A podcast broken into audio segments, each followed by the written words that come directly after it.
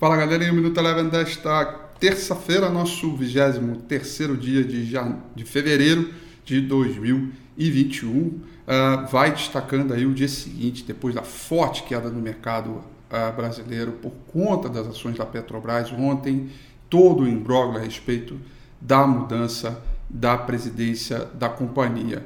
E também tivemos aí todo o acompanhamento do mercado no mundo inteiro com a fala do presidente do Banco Central americano, Jerome Powell, a respeito é, sobre a economia americana e, e, e, próximas medidas que ele poderia fazer junto ao Banco Central. Fato é que ele falou, voltou a dar um tremendo de um apoio à economia, dizendo que vai manter os programas de estímulo firme e forte, e com isso todo o cenário de cautela e queda do mercado americano foi se renovando e foi melhorando ao ponto, inclusive, de virar para o terreno positivo. Não subiu muito não, mas ao menos saiu é, das mínimas do dia. O S&P 500 é, subiu 0,13%. Com a fala do, do Jerome Powell também acabou enfraquecendo o dólar e, consequentemente, valorizando mercados emergentes.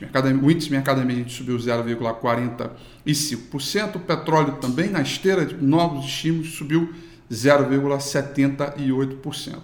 Por aqui, dólar em queda de 0,54%, também num dia de ajuste, assim como foi no mercado acionário, que hoje subiu 2,27%, boa parte dela atribuído certamente à alta é, das ações da Petrobras. Ontem que caíram coisa de 20, 22%, é, foram os destaques de alta hoje. Outro destaque positivo também ficaram para as ações da Eletrobras, que subiram 13,01%, inclusive até mais do que a Petrobras, com a notícia da Reuters dizendo que o governo deve publicar a medida provisória para a privatização. O mercado curtiu e depois de uma grande queda acaba tendo uma violência também no retorno. Já no destaque negativo ficaram para as ações que mais subiram ontem, que foi B2W Lojas Americanas com a notícia recente de fusão. Então, tradicionalmente o que a gente viu na sessão de hoje foram muitos ativos